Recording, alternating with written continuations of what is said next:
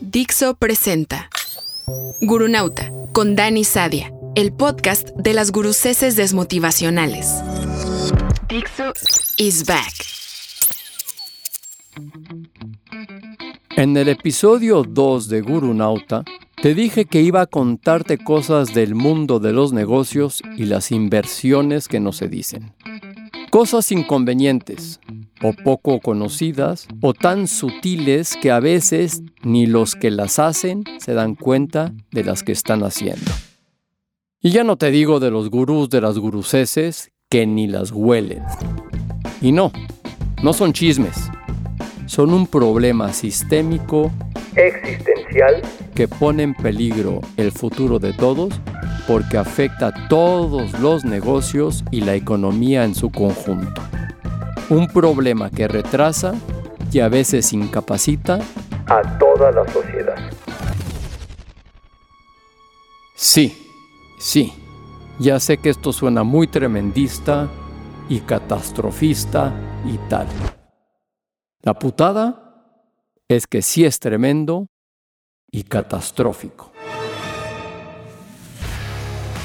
El núcleo del problema radica en que los inversionistas, particulares o institucionales, incluso grandes bancos o los venture capitals, entienden mucho de dinero y de negocios, pero no necesariamente de nada más.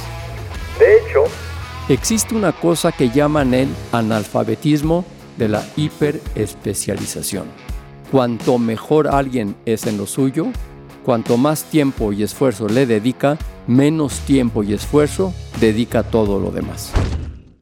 Y así es como el mejor abogado del país puede acabar tragándose cualquier conspiranoia antivacunas o sobre el cambio climático. Porque no es lo suyo. La cuestión es que cuando hablamos de negocios e inversiones, los mejores negocios e inversiones esos que convierten unas viejas acciones de Apple o Microsoft compradas por unos pesos en fortunas multimillonarias, muy a menudo están justamente fuera de las hiperespecializaciones de los inversionistas. Se llamen Pepe Juan Billetes o Banco Global de Mega Inversiones. El mejor máster de la mejor escuela de negocios aprobado con matrícula de honor summa cum laude, te hará saber mucho de negocios, pero no necesariamente de tecnología informática, o mecánica, o naval, o energética, o de medicina, o de contenidos audiovisuales. Que es lo mío. O de cohetes espaciales. Sí, cohetes espaciales. ¿Recuerdas a esos chavales españoles del gurunauta pasado?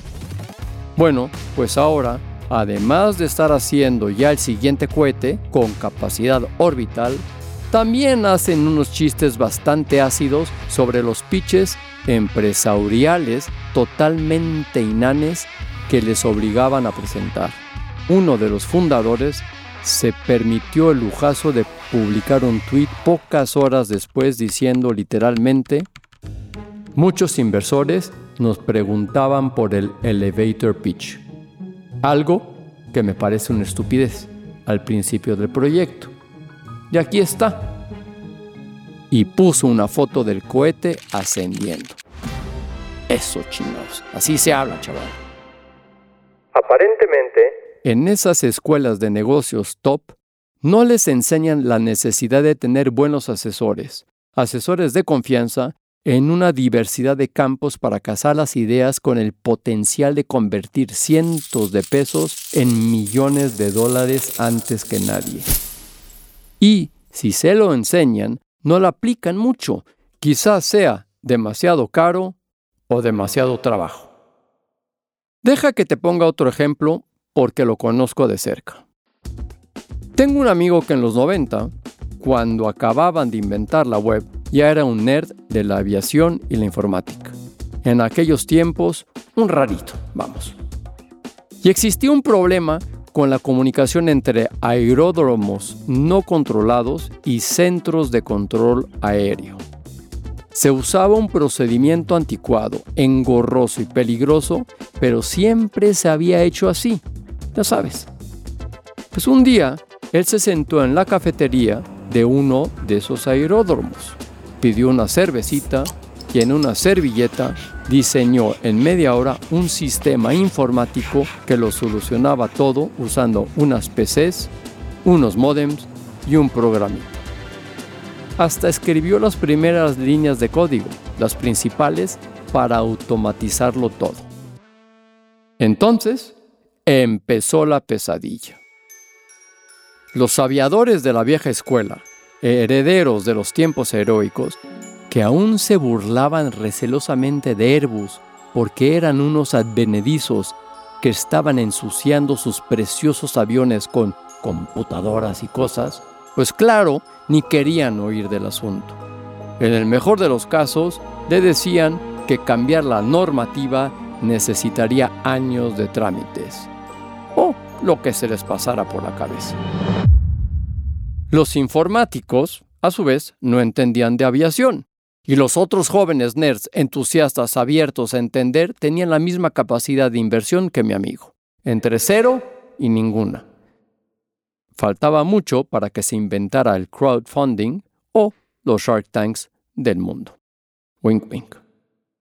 Y los inversionistas. Pues lo mismo que 30 años después con esos chavales del cohete espacial. Le daban consejos para convertirlo en un modelo de negocio sin entender ni una palabra. Ni siquiera en los bancos, que aún tenían grupos industriales con expertos que podrían haberlo captado, se molestaron en consultarlo. No obtuvo ni el dinero para patentar el tema en condiciones. ¿Qué hizo mi amigo? Pues lo que hace cualquier persona normal.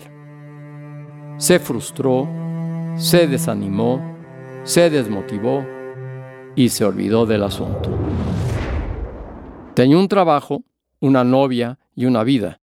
No podía permitirse seguir ahí, dale que dale, a ver si alguien, en algún lugar, lo entendía por fin.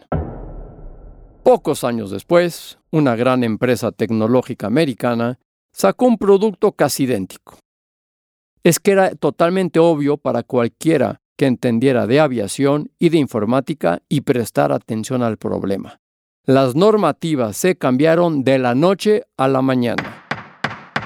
Ganaron cientos de millones de dólares y todo el mundo aplaudió la genialidad gringa. Mi amigo se quedó con la amargura de lo que pudo haber sido y no fue. Ahora sobrevive ahí como freelancer, o sea, como precario mal pagado, entre otras cosas. Y no solo pasa con los inversionistas, claro. Como es bien sabido, el mundo está lleno de gente con la frente plana de darse cabezazos contra las paredes por no haberlo sabido ver a tiempo. A J.K. Rowling, hasta 12 editoriales le rechazaron su Harry Potter antes de que una, pequeñita e independiente, se sacó el dinero del bolsillo para darle una oportunidad. Eso fue en 1997. Y obvio, en menos de una década, esa editorialita, Bloomsbury Publishing, se convirtió en una de las 10 grandes de Reino Unido y cotiza en bolsa de Londres. A Juan Dong-hyuk le costó 10 años que alguien se interesara al fin por su juego del calamar. Tanto que Netflix se lo quedó en las condiciones totalmente abusivas que son bien conocidas. Porque Juan ya tampoco daba un won por su propia obra y no lo supo negociar. Netflix ha forrado, dicen que con unos 900 millones de dólares, 40 veces más de lo que cuesta producirla, mientras Juan solo le han dado, dicho por él, para comer y un poco más. A los Beatles los rechazaron cantidad de disqueras. La más famosa fue la de Decca Records, que les dijeron que las guitarras van de salida y que no tienen futuro en la escena musical. Los de Airbnb fueron rechazados o ignorados por siete de los big players de Silicon Valley. Uno de ellos hasta les mandó un mail diciendo, Eh, gracias por ponerte en contacto. La idea suena interesante, pero no es algo que nos interese. No creemos que la gente confíe en alojarse en las casas de otros. Buena suerte con esto. Y mira tú que aquí estamos hablando de profesionales en sus campos que deberían haber sabido mejor lo que tenían entre manos, no de inversionistas sufriendo el analfabetismo de la hiperespecialización. Detrás de cada una de estas historias que los gurús de las guruseses suelen vendernos como éxitos de la perseverancia y tal, en realidad hay fracasos, decenas, cientos, miles de fracasos de esos que ahora andan por ahí aplanándose la frente. Pero sobre todo, miles, seguramente millones de fracasos de personas que tenían una gran idea, pero nadie la supo ver. Y se frustraron, y se desanimaron, y se desmotivaron, y se olvidaron del asunto.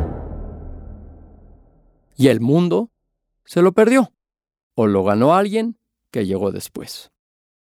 Resumiendo, encontrar gente que entienda lo que les estás proponiendo es prácticamente imposible a poco que te salgas de las cuatro papas con carne y la carne con cuatro papas de las que entienden. Por mucho que pongan cara de saberlo todo, cual sabio tibetano que ve, comprende y te obsequia con gotas de su inefable sabiduría desde ahí, desde lo alto de los Himalayas. Al menos hasta que llega el chino y lo echa, literalmente. De hecho, eso es lo que está pasando con muchas inversiones chinas que llegan bien asesoradas. Y luego esos mismos se quejan a sus políticos de que si es que los chinos son muy malos y no juegan limpio y tal. Ya que en este podcast he tenido los santos cojones de explicarles a los inversionistas cómo deben ser inversionistas, porque yo soy así de chulo y de antigurú, pues ya puestos, déjenme completar la jugada. Acéptenme un anticonsejo o sea, un consejo sobre algo que jamás deberían hacer, al menos en mi sector, el de la creación de contenidos y específicamente de podcast, aunque creo que aplica muchos más. El capital riesgo puede ser de mucho riesgo, pero no es a fondo perdido. Obviamente, ustedes tienen derecho a una razonable expectativa de recuperar su inversión y ganar dinero con ella. Se los digo porque estoy harto de ver empresas que no hacen cosa que levantar rondas de financiación tras rondas de financiación simplemente porque alguien les puso dinero antes en otra ronda de financiación. Y a base de constantes promesas y sin devolver nunca ningún beneficio proporcionado, lo que se parece mucho a la antigua burbuja de las .com. ¿Ven? Eso sí que no. Eso no es riesgo, eso es irracional, una burbuja en marcha que en algún momento estallará y a lo que más que pueden aspirar es haber vendido su parte antes de que ocurra. Es como la diferencia entre ser valiente y ser temerario. Meterse a inversionista de riesgo requiere valor, estómago de tiburón. Sin embargo, meter más y más y más dinero durante años a algo que siempre dice que ya va a empezar a generar beneficios, pero a todos los efectos es como si fuera fondo perdido, pues eso ya no es coraje, eso es ser temerario, irresponsable e irracional. Y además es el fallo al sistema que les mencionaba. Están premiando al fracasado, enterrando dinero con el que otros mejores no solo podrían triunfar, sino además crear una industria, un ecosistema autosostenido donde se pueda ganar aún más dinero. Esas rondas de financiación sin ton ni son únicamente sirven para perder su dinero y arrasar el ecosistema donde podrían ganarlo a la vez. Un perder-perder de manual. Entonces, tiburón. Futuro inversionista, si estás ahí. Ya vimos que los problemas de inversión son sistémicos, son catastróficos pero eso no nos detiene. Seguimos y seguiremos produciendo contenidos EIPs porque como ya sabes, somos unos tercos hijos de perra que no se rinden jamás. De hecho, ya hemos creado dos de las cinco iniciales que propusimos, en español y en inglés. Cinco propiedades en los géneros más exitosos porque, como obviamente lo contesté en Shark Tank, pero decidieron editarlo por cuestiones de tiempo y de drama, la probabilidad de éxito es mucho más alta con cinco que apostándolo todo a una. De hecho, así es como funcionan los venture capitals y también Hollywood. Invierten en muchas startups y películas y con una que pegue recuperan las pérdidas de las demás. ¿Tienes dudas? Sí, ¿y quién no? De eso va a emprender. Quedamos, ¿no? Si fuéramos a lo seguro, estaríamos en la granja bien cebados y no en la jungla cazando el futuro. Así que te invito a que te subes a este tren ¿Quieres invertir en una sola propiedad intelectual? Hagámoslo. En dos, también, en las que tú quieras. Y tú, Baby Shark, sobre todo porque fuiste Baby Shark y sabemos que tienes hambre de tiburón adulto, contáctanos. No solo te vamos a ayudar a promover tu producto en la red de Dixo, sino que te vamos a crear una campaña creativa en audio. Porque en esta casa creemos en el podcast y en la gente que ama emprender. Dixo siempre va a acompañarte, siempre va a estar a tu lado, siempre haremos lo posible para elevarte. Platiquemos, por Zoom o por donde quieras, pero no dejes pasar esta oportunidad. Y para los que ya están a bordo, prepárense. Nos escuchamos la próxima semana y créeme, vas a querer estar aquí para eso. Porque este podcast, querides, no es ni una protesta ni una revuelta este podcast y lo que hay detrás es una revolución. Sire, ils ont pris la Bastille. C'est une révolte Non, sire, c'est une révolution.